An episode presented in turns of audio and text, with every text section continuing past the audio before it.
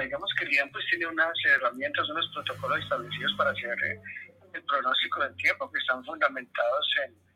los datos que se reciben a diario de las estaciones meteorológicas automáticas convencionales,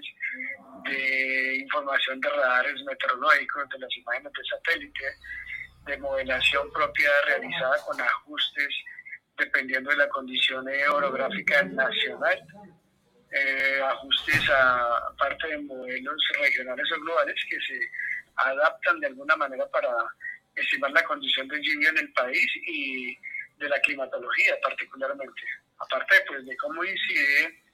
en gran escala el comportamiento de la estacionalidad, la estacionalidad de algunos fenómenos como la oscilación del sur, la niña o el niño,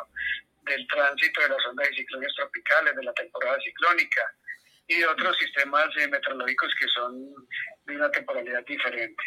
Pero entonces, por, por ejemplo, ustedes recogen esa información de los diferentes departamentos y sitios donde tienen los satélites y lo meten a un programa, en un computador o, y este ya les arroja más o menos los pronósticos o ese sistema del que me hablas es que computarizado o cómo pues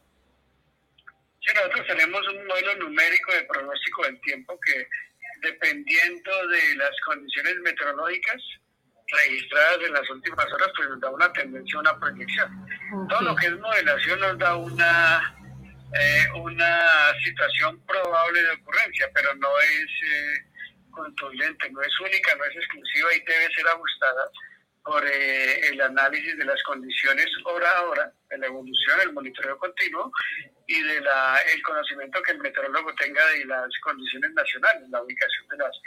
cordilleras, la distribución del viento, cómo afecta puntualmente el comportamiento del tiempo una ciudad o una zona del país. Es, es una actividad que requiere eh, apoyo y atención del meteorólogo todo el tiempo.